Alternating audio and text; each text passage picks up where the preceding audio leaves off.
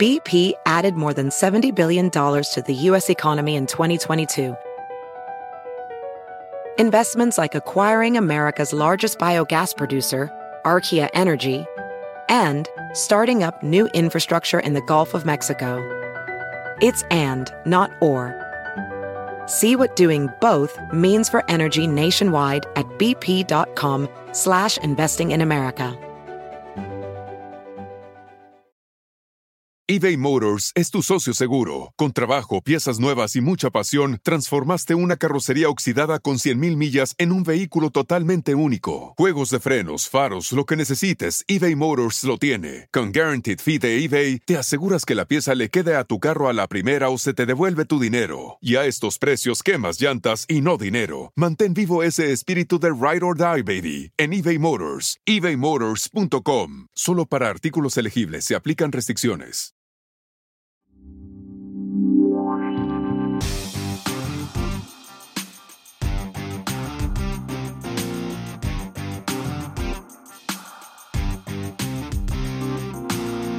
Anaís, Armida y la Flaca presentan Sin pelos en la lengua.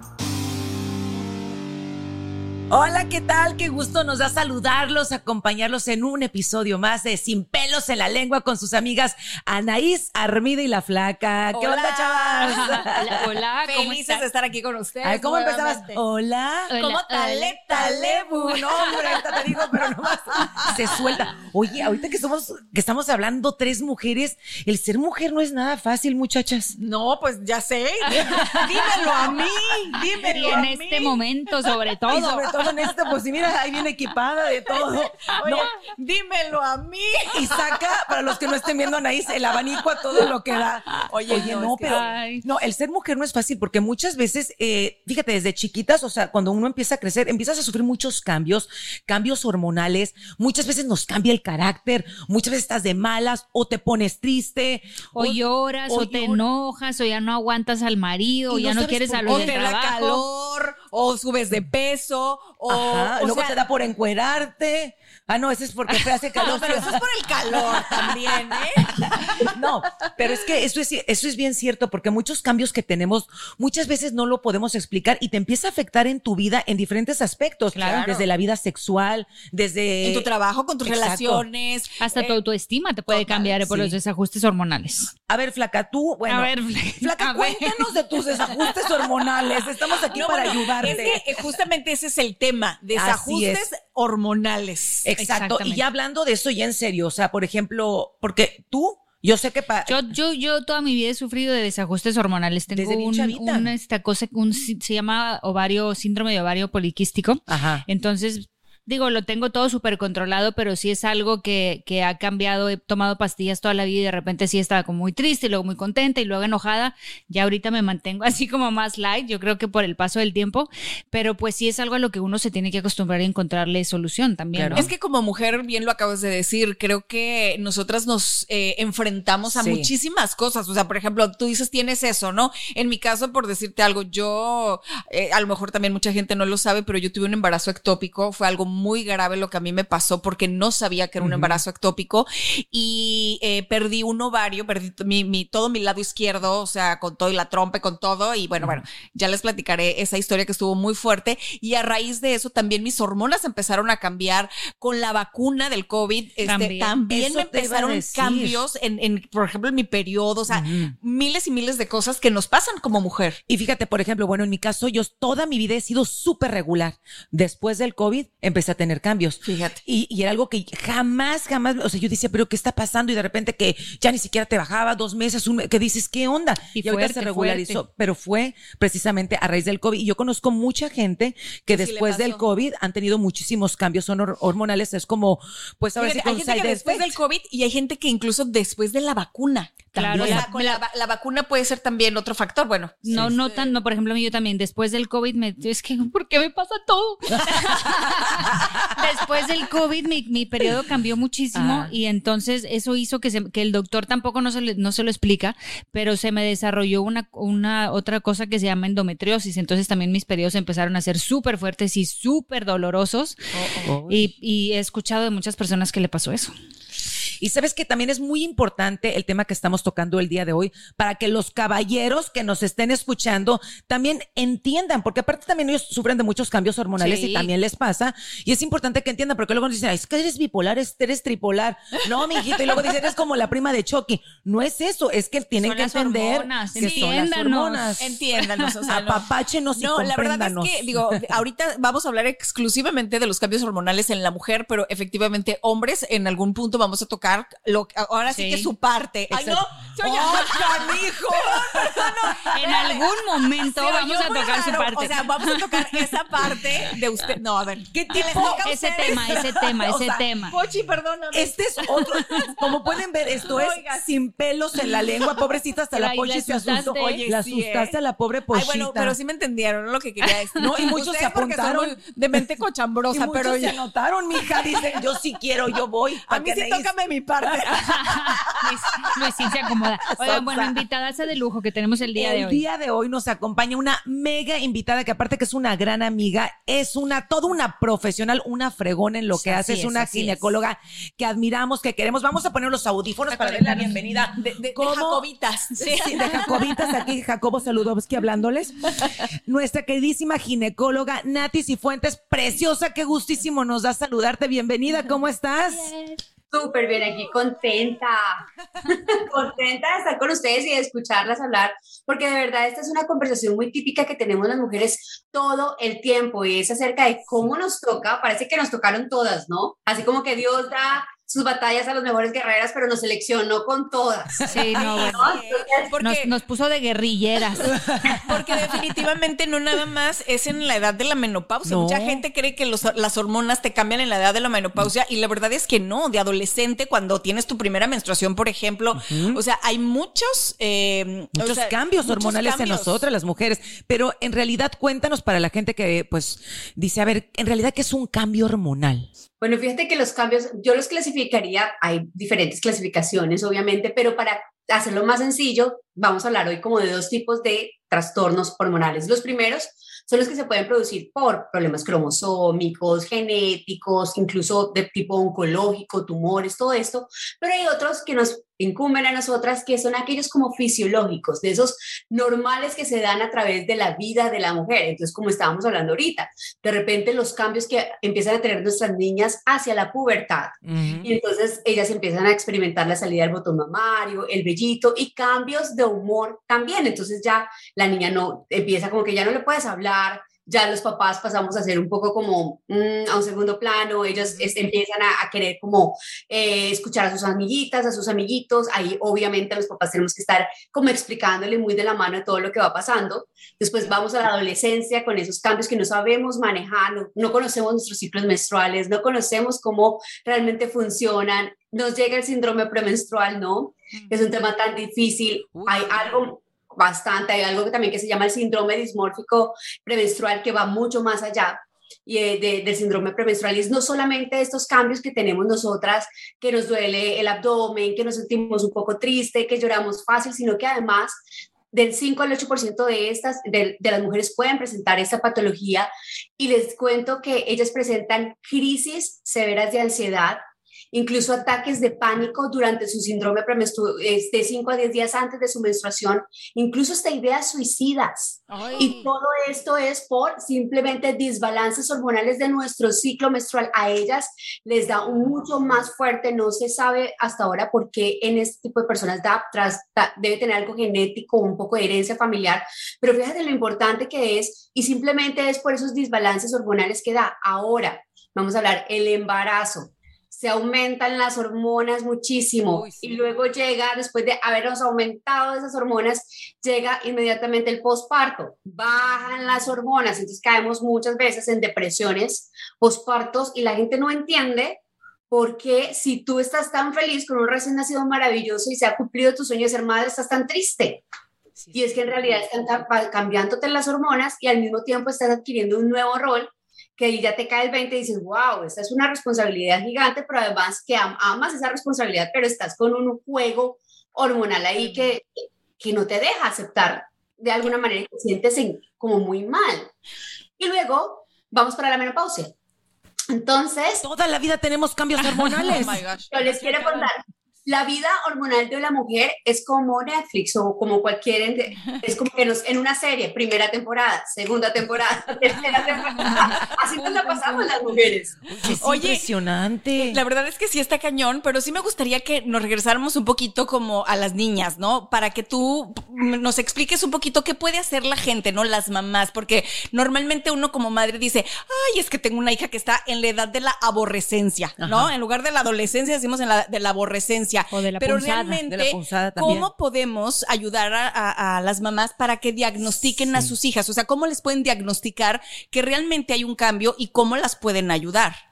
Pues eso empieza desde la comunicación cuando tú les enseñas, mi amor, esta es la cabeza, estos son los hombros, estas son tus rodillas, esa es tu vulva, porque nos, nos cambiamos, ¿no? O sea, siempre es como, ah, hombros, rodillas, y yo, ¿qué pasó Sí. con lo del medio? O sea, Sí. tenemos una vulva, entender que es vulva, que se llama normal, vamos a, a mostrarla, además porque siempre hay una Porque diferencia. luego también las mamás les ponen apodos. La Exacto. La florecita, ahí tienes la, la luni, la, la, la El. El chimichurri. Exacto. Eh, sí, eh, entonces, no, mira, esta es la vulva, Ajá.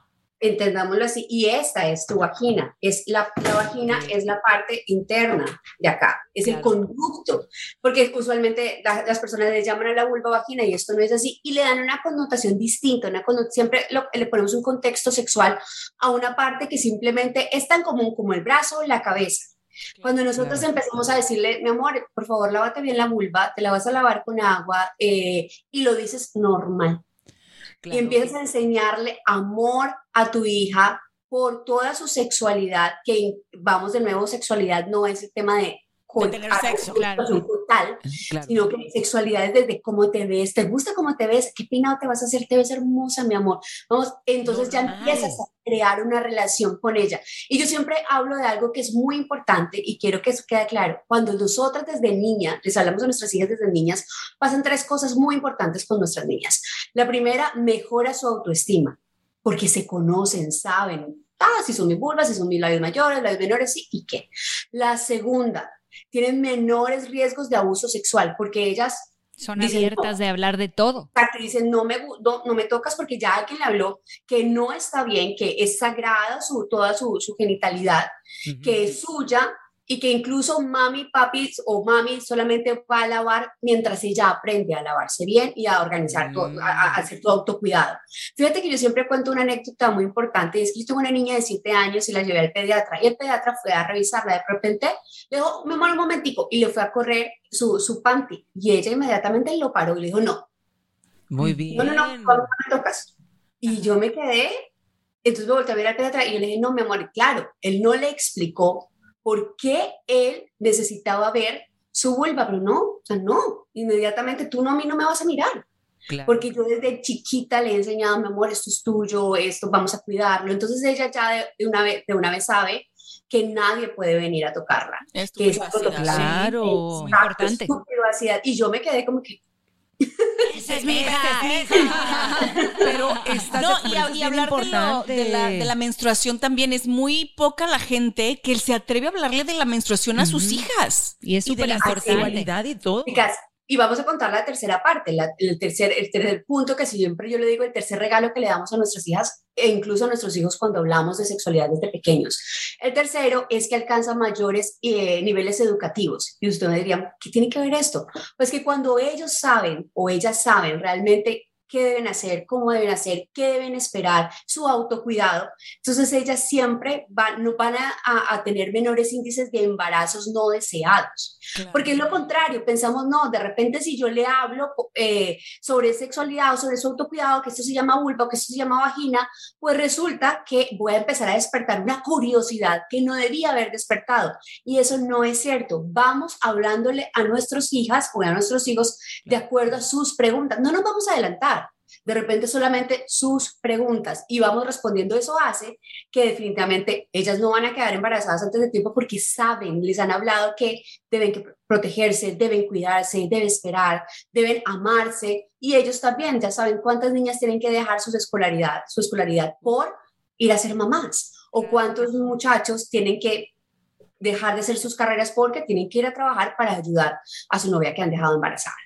Híjole, es tan importante la comunicación con nuestros hijos por todo lo que tú estás diciendo, porque entre más comunicación les estamos dando herramientas para que obviamente sepan, como dices tú, se respeten sus cuerpos, que son templos sagrados, los valoren y pues saben defenderse, ¿no? Exactamente. y definitivamente, o sea, eh, eso que dices tú, ¿no? Darles la confianza, eh, que su autoestima siempre esté arriba para que puedan en algún punto, precisamente hablando de los, de los cambios hormonales que ejercen en los adolescentes, que tengan la confianza de ir, oye, mamá, fíjate que me está pasando esto como decimos, ¿no? Lo del periodo, a mí me sorprendió muchísimo. Les platico una anécdota rapidita. Cuando yo estaba em, en la primaria, yo, yo tuve mi periodo ya muy grande, pero yo estaba en la primaria y me acuerdo que una niña, eh, de verdad esto es real, ¿eh? Traía un, una toalla femenina en la nariz. Ah, caray. En la nariz, así, literal. Y entonces. ¿Cómo la traía? Así, o sea, se cuenta que. Pues, se venía como un Kleenex. Como si trajera un Kleenex cubriéndose la nariz. Y la verdad es que, entonces dice, es que ya soy señorita porque mi mamá me dijo que cuando me saliera sangre, me puse, o sea, me tenía que poner esto. Y nunca le dijo dónde se lo pusiera. Esto es real. Ay, no Se los prometo que es real. No, la, y, eso que, oye, y eso que estaba en un colegio bueno, ¿eh?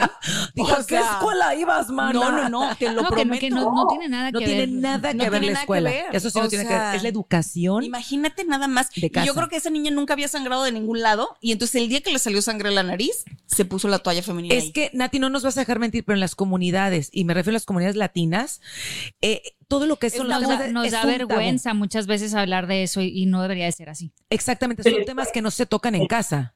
Absolutamente. Fíjense que yo tengo también una anécdota de alguien que una vez me, me, estaba contando acerca de que en su pueblo les decían a las niñas que los hijos nacían por la axila. Ay, no. Ay, no, no es cierto. O sea, no. Y uno, puede decir, no, están mintiendo, aquí están, como dicen en mi país, cañando, están como, no, les dije que nacían por la axila. Esto que estamos hablando es cierto, es, son mitos, es una, una dificultad que tenemos para hablar, para comunicarnos de cosas que no tienen que ser sexualizadas, que simplemente es la naturaleza y la fisiología normal de la mujer. Entonces nosotras nos pasamos de etapa en etapa, de temporada en temporada, descubriendo la punta de golpes y a punta de choques, en vez de qué bonito sería que entre nosotras y obviamente además los hombres aprenderán a cuidar incluso a la mujer sabiendo que va a atravesar esta temporada. Exactamente, nos entenderían más y el trato y todo sería mejor, la comunicación y todo sería diferente. No, oye, y ahorita que estaban diciendo eso me estaba acordando que nos decían, y eso creo que a todas nos lo dijo las mamás, los niños los trae la cigüeña. O sea, entonces uno, yo pensando, te lo juro que decía, la cigüeña es la que traía los bebés. Pero fíjate cómo son cosas que, que, que son cuentos que a lo mejor son inocentes, pero te van mal informando. Entonces la niña va creyendo que los niños se hacen pues por medio de la cigüeña, hasta que uno empieza a preguntar, lo trae la cigüeña, pero uno cómo lo encarga y tú por qué traes la panza así. Yo tenía una sobrinita que decía, le decía a mi hermana, ¿y tú por qué tienes la panza? comiste? Te comiste al niño. Te comiste la cigüeña. Porque decía mi hermana. Con cigüeña, ¿no? se comió todo. Oye, Nati, yo quiero regresar un poquito a lo, de, eh, bueno, porque estamos hablando de procesos naturales que vamos a vivir como mujer, ¿no? Pero como mamá, ¿cómo te das cuenta cuando es un desajuste hormonal? O sea, que, que algo está pasando con tu hija, que a lo mejor algo está mal.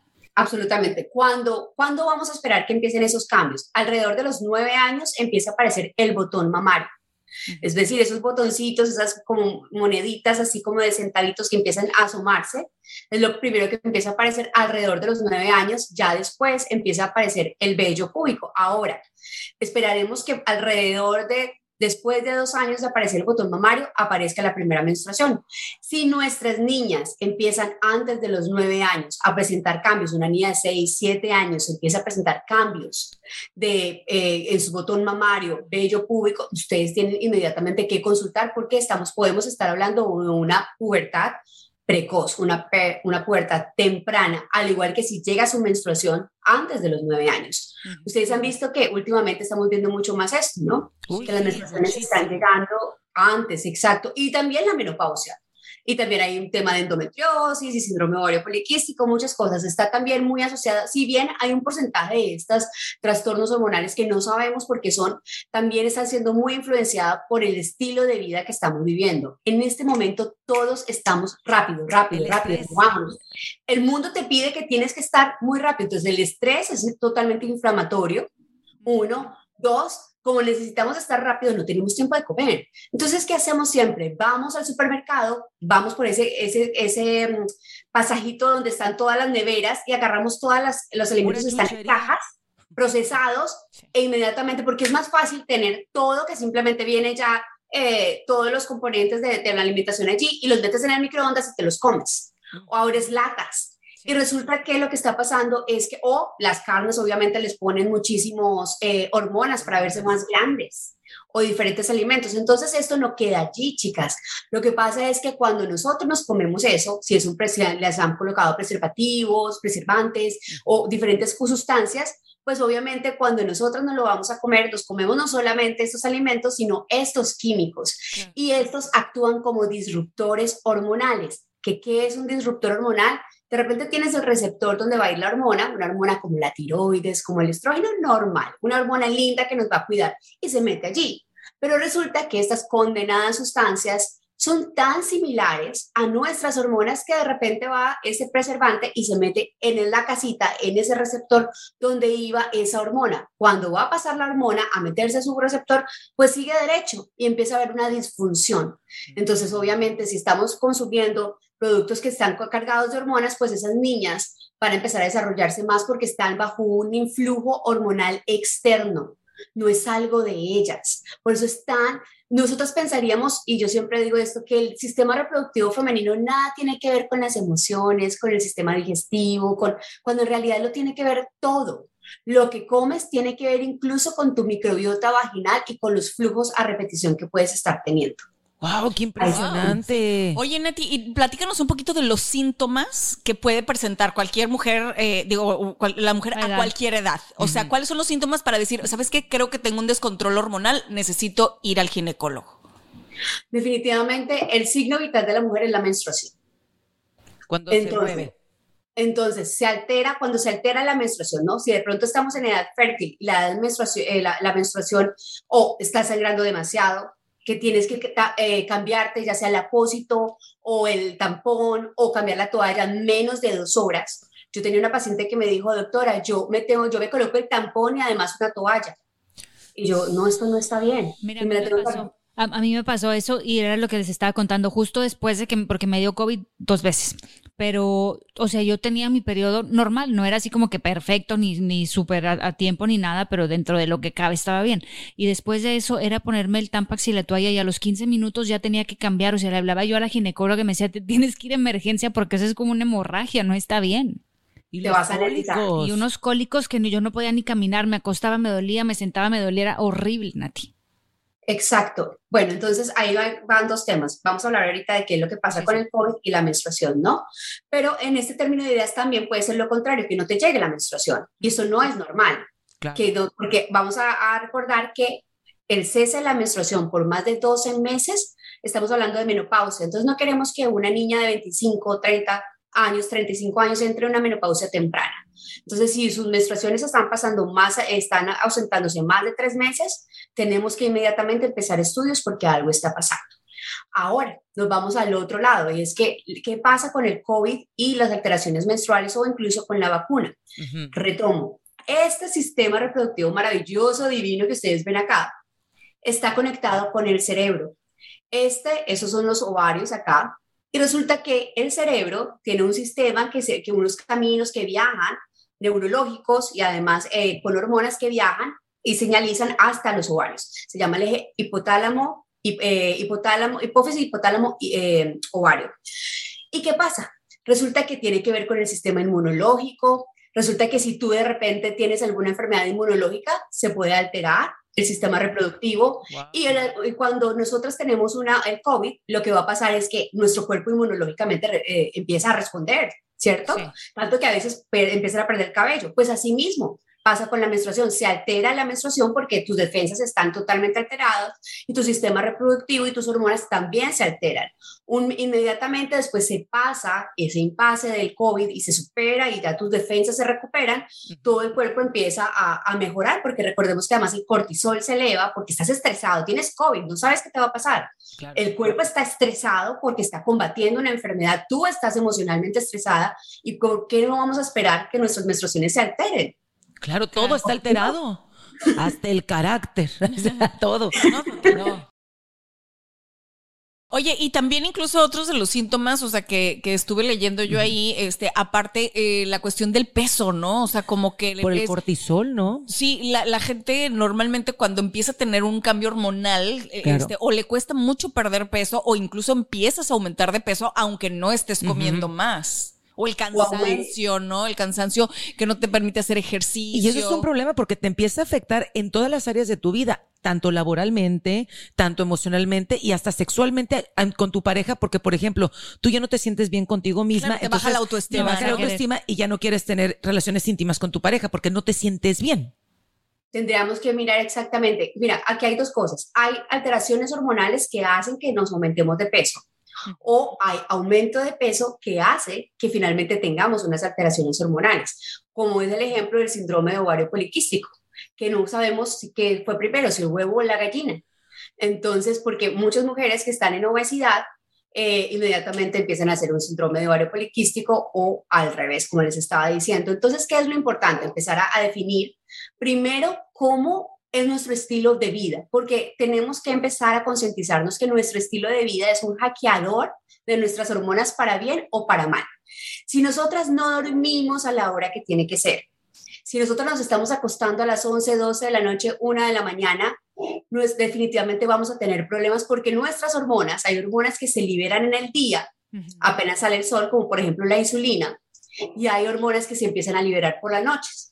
Entonces, si yo no duermo, esas hormonas que se liberan por la noche para cuidar y limpiar todos los procesos que fueron fallidos de nuestro cuerpo, porque nuestro cuerpo es una maquinita y a veces resulta que hay, procesos que no se dieron bien y ellos quedan allí, pues llegan estas hormonas y empiezan a limpiar todo eso que pasó. Pero si tú estás durmiendo, ¿qué va a pasar con las hormonas del día? Las hormonas del día van a estar en overtime. Están Claro. cansadas, absolutamente cansadas. Yo siempre les explico a mis pacientes, y esas- hagan de cuenta que ustedes trabajan en un almacén con- o en un supermercado. Contratan empleados para en el día y contratan empleados para por la noche para limpiar y meter producción. Si los empleados del día siguen trabajando después de las 8 de la noche, ¿qué va a pasar? Esos empleados van a estar agotadísimos y no van a funcionar muy bien. Y si de repente llegan los de la noche y sigue gente entrando a ese supermercado y no pueden barrer, limpiar, ¿cómo van a estar? Confundidos. Entonces tenemos que empezar las mujeres a funcionar con nuestro ciclo de- del día y de la noche y entender que somos parte de la naturaleza, además, que no somos seres externos, como los animalitos y las plantas que sale el sol y ellas se abren, sa- eh, llega, sale la luna y se meten, así somos nosotros. Oye, qué interesante, pero por ejemplo, ¿qué podemos hacer? ¿Cómo nos podemos ayudar para evitar? Porque tú mencionaste, por ejemplo, la gente que se acuesta a 11, 12, me descalabraste porque esa soy yo. Dije, sentí el pedradón. Ahora entiendo. No como acá que se acuesta a las 8 de Ahora, la ahora entendemos esos cambios. Ahora esto es- sí, caray.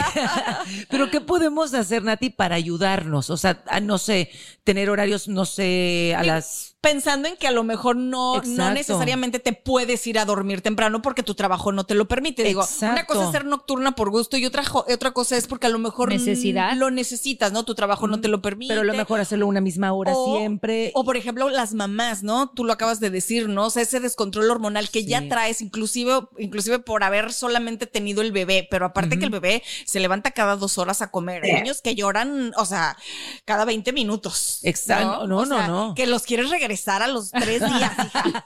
O sea, ¿Cómo lo devuelvo? si no me lo puedo volver a meter, aunque sea, te lo juro que dices, A la "Me- axila". lo puedo volver a meter aunque sea un par de horas para echarme una, una, una siestecita, ¿no? Es que es un cambio de vida, pero ¿qué Ay. podemos hacer, Nati, para ayudarnos? ¿Algunos consejitos que nos puedas dar? Las hormonas son amantes de, las, de los horarios. Si ustedes se- levantarse siempre a la misma hora, hacer ejercicio siempre, idealmente a la misma hora, aunque si no pueden hacerlo a la misma hora, hagan ejercicio siempre, todos los días.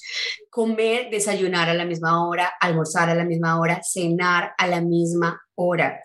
O sea, la rutina no es muy importante. Para, sí, las hormonas son de rutina. Ok. Absolutamente. Incluso tan el punto que si tú te vas a hacer exámenes hormonales, nosotros los médicos muchas veces te pedimos, vas a hacerte este examen a las 6 de la mañana. Sí. ¿Por qué no lo hacemos a otra hora? Pues porque a esa hora se está liberando. Te vas a hacer este, este, este examen a tal hora. Y es porque necesitamos ver cómo está pulsando esa hormona a esa hora precisamente, que es cuando se empieza a liberar. Ahora, horarios organizados, rutina del sueño. Ujú. La rutina del sueño es bañarnos, hacernos nuestras mascarillas apartarnos de pantallas.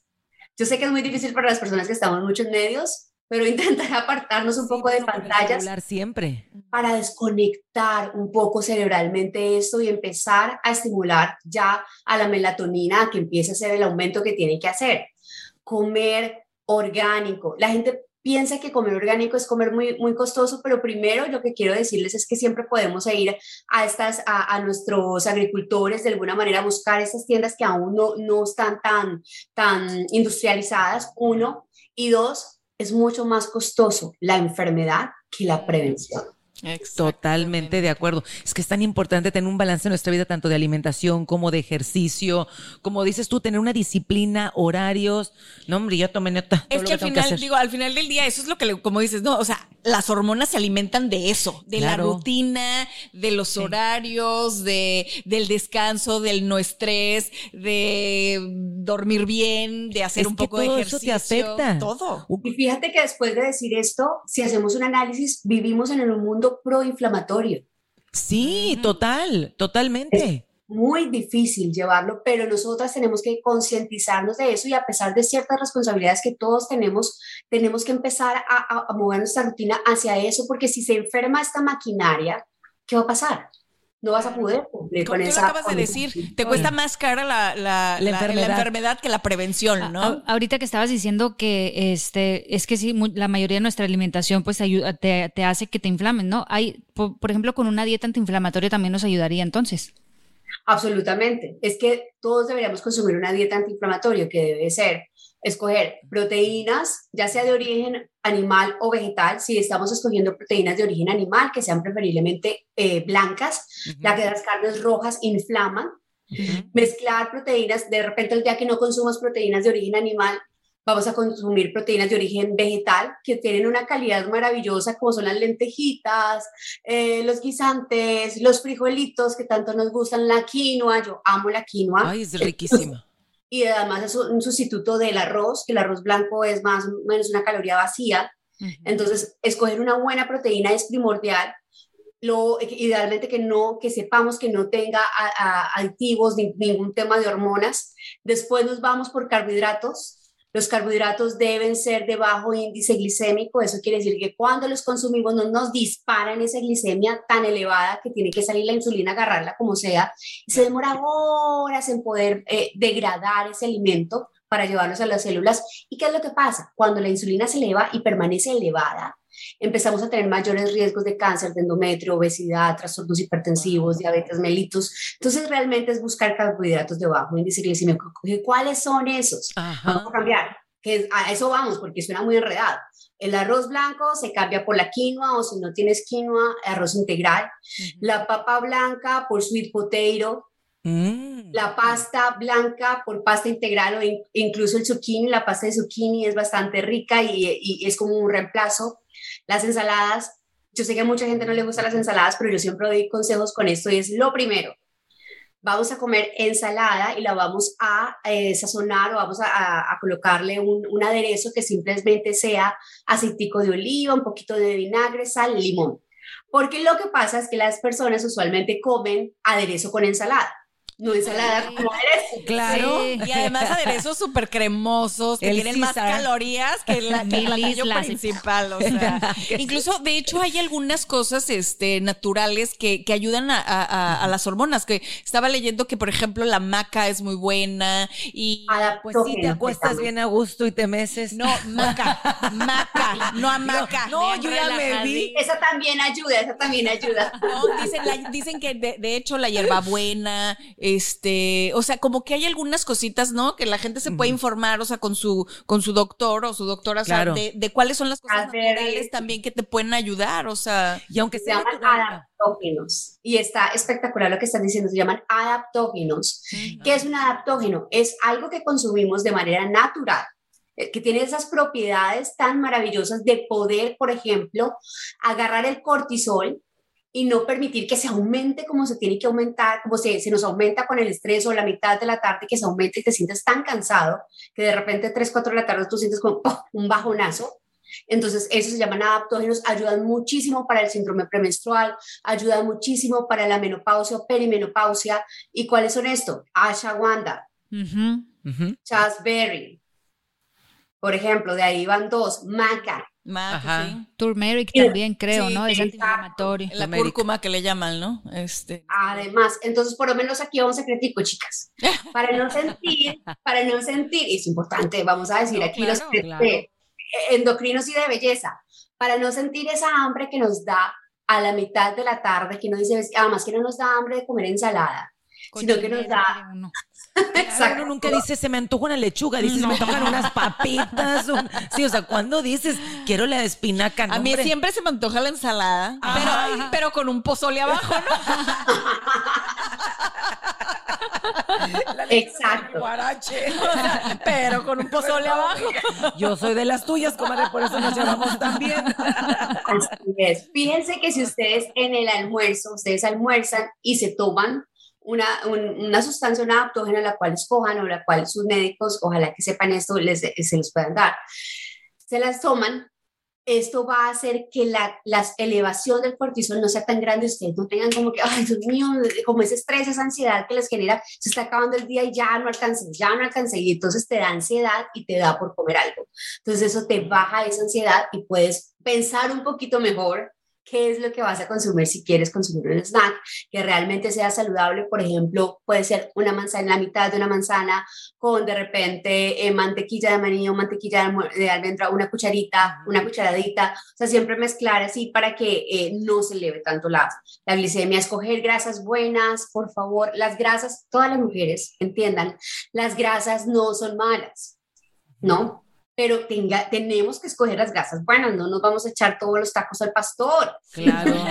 No es tan como yo que digo, el almond butter es súper saludable y me cabe en la mitad del bote. No, es que depende mucho también la cantidad, las porciones. Las porciones. Hay un dicho muy popular que dice todo, nada con exceso, todo con medida. Claro, o sea, y eso es verdad. O sea, no importa que estés comiendo de verdad este manzanas. O sea, si te comes un kilo, pues seguramente te va a dar diarrea. el otro día empezó, la Big Mac. Em, empezó a hacer una dieta, ¿no? La, la de, ¿cómo se llama? Entonces la dejaron comer, por ejemplo, nuez de la India. Yo vi que se fue a comprar su bote de nuez de la India, pero se la acabó como en dos horas. no, no, funcione la dieta así. Tenía un hambre no te va a funcionar. Tiene que ser un, un, puñadito, nada más. Cuando estamos hablando de tipos de nueces, es un, puñadito que equivale más o menos a 30 unidades, no más. Yo te quiero preguntar algo bien directo. Eh, si mi ginecóloga me receta estrógenos, o sea, es, o sea, porque yo, yo leí que los estrógenos pues te ayudan, o sea, te pueden aumentar de peso, o sea, tienen algunas como efectos secundarios, ¿no? Este, pero sí te ayuda como por ejemplo con los hot flashes, ¿no? Por decir algo. Entonces, eh, ¿cuáles son las alternativas o qué podrías hacer para no tener que tomar estrógenos? Fíjate, la, mayoría de personas o la mayoría de mujeres tenemos un gran miedo por los estrógenos porque pensamos que nos va a producir cáncer de mama, cáncer de endometrio, eh, el infarto, eh, algo así.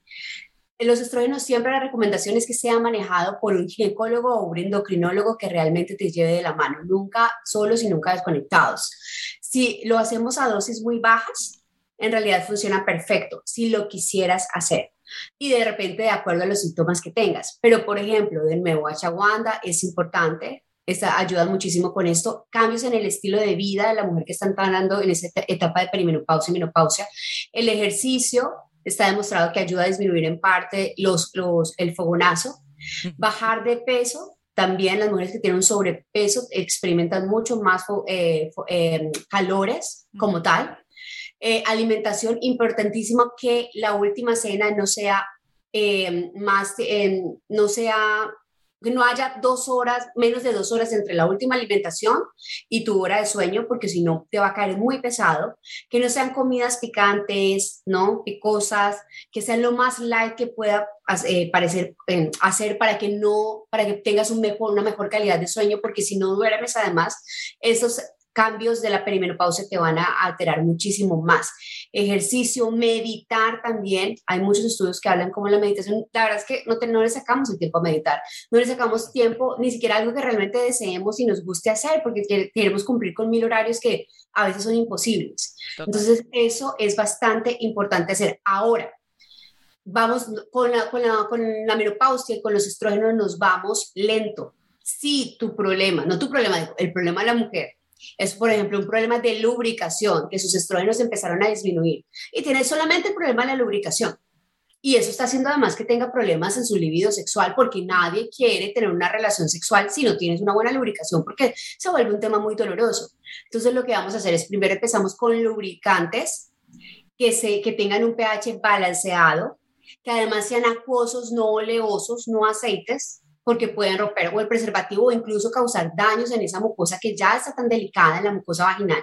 Entonces, aplicar lubricantes, hidratantes vaginales, que ya venden hidratantes vaginales con ácido hialurónico, que ya así como yo les digo, así como uno se, se, se hace el cuidado para las paticas de gallo, el contorno de ojos, el, el, la hidratante, el bloqueador, pues oye, hay que tener una rutina vaginal. Claro. Que ni siquiera tenemos que esperar a llegar a la menopausia para tenerla hidratantes vaginales con ácido hialurónico, eh, todo lo que son eh, em, lubricantes, pero además, si ya de repente definitivamente no está funcionando esto, pues ya podemos utilizar lo que son estrógenos locales, y saco yo mi vulva, estrógenos locales que lo que nos van a hacer es, si se empiezan a aplicar en esta área, en la vulva, como tal, en la mucosa, para que empiece a, estar más hidratada, en esos plieguecitos que hay receptores de estrógenos y la atrapan mucho mejor.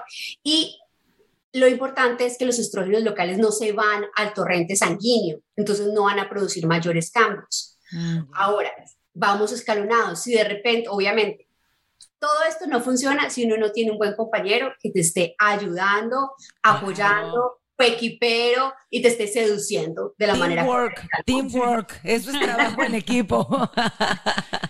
Exacto, entonces es muy importante. Y ya después vamos viendo con los cambios de hábito, con el sueño, con el ejercicio, con tecitos de valeriana, dice eh, melisa, pasiflora, son test que ayudan a, disminuir bastante esos cambios de, de, humor que tenemos y definitivamente te vas a sentir mejor.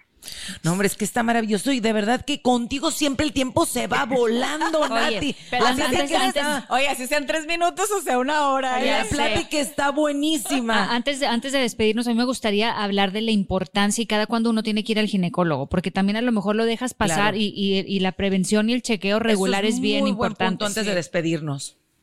Hay, una, hay un mito muy grande y es que las personas piensan que el ginecólogo solo, solo servimos cuando tiene una vida sexual activa. Entonces, si yo tengo sexo, entonces yo sí tengo que ir al ginecólogo. Y eso no es cierto. Siempre tenemos que ir al ginecólogo. Idealmente una vez al año.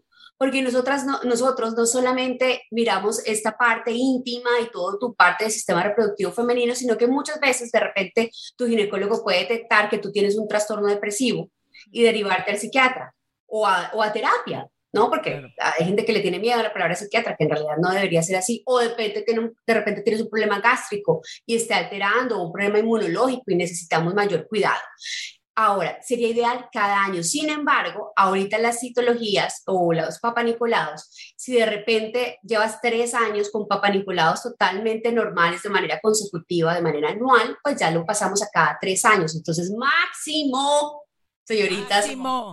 máximo cada tres años deberías estar viendo a tu ginecólogo. Ideal cada año, ideal cada año. Y eso que tú dices que, que, la gente va solamente cuando es sexualmente activa y muchos países, te voy a decir una cosa, solo van cuando van a tener un hijo. Exacto. O sea, solamente cuando están embarazadas. No, y qué peligro, porque una enfermedad a tiempo, que cuando se puede detectar un problema, casi siempre hay solución. Entonces, por eso es importantísimo que todas nos estemos checando, como dijo Nati, cada año. y si no, pues ya. Y señores, vean que es muy normal que las mujeres tengamos estos cambios. Así es. ¿No? O sea, desde que nacemos, las mujeres nacemos destinadas a tener cambios hormonales, a lo mejor mucho más que lo que tienen ustedes. Así que por favor, entiéndanos, no, compréndanos, no, Anaís, olvídate que nos entiendan, atiéndanos. Ah, es lo más importante. Olvídense. No nos entiendan, pero atiendan. Exactamente, olvídate de entender, y eso está muy complicado. Ay, pues qué gusto, mi Nati muchísimas gracias, Nati. Gracias, Nati, hermosa. La pasamos fenomenal contigo. Como siempre, aprendimos muchísimo y gracias por toda la información tan valiosa que compartiste con nosotras el día de hoy. Con todo el amor del mundo y gracias por esta invitación. Me sentí como si estuviéramos en una cena, con nos faltó el vino, no más. el vinito. Sí, mira, lo vamos tenemos- a tener que implementar, ¿eh? Fíjate qué buena idea nos Sí, acabas de dar. La sí. próxima sesión con vinito.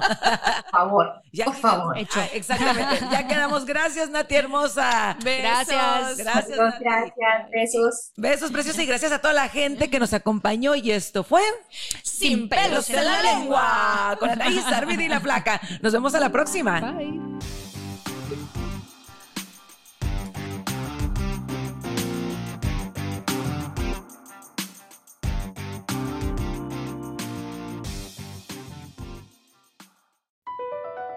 Across America, BP supports more than 275,000 jobs to keep energy flowing. Jobs like updating turbines at one of our Indiana wind farms and producing more oil and gas with fewer operational emissions in the Gulf of Mexico. It's and, not or. See what doing both means for energy nationwide at bp.com slash investing in America. At Amica Insurance, we know it's more than just a house. It's your home, the place that's filled with memories. The early days of figuring it out to the later years of still figuring it out. For the place you've put down roots, trust Amica Home Insurance.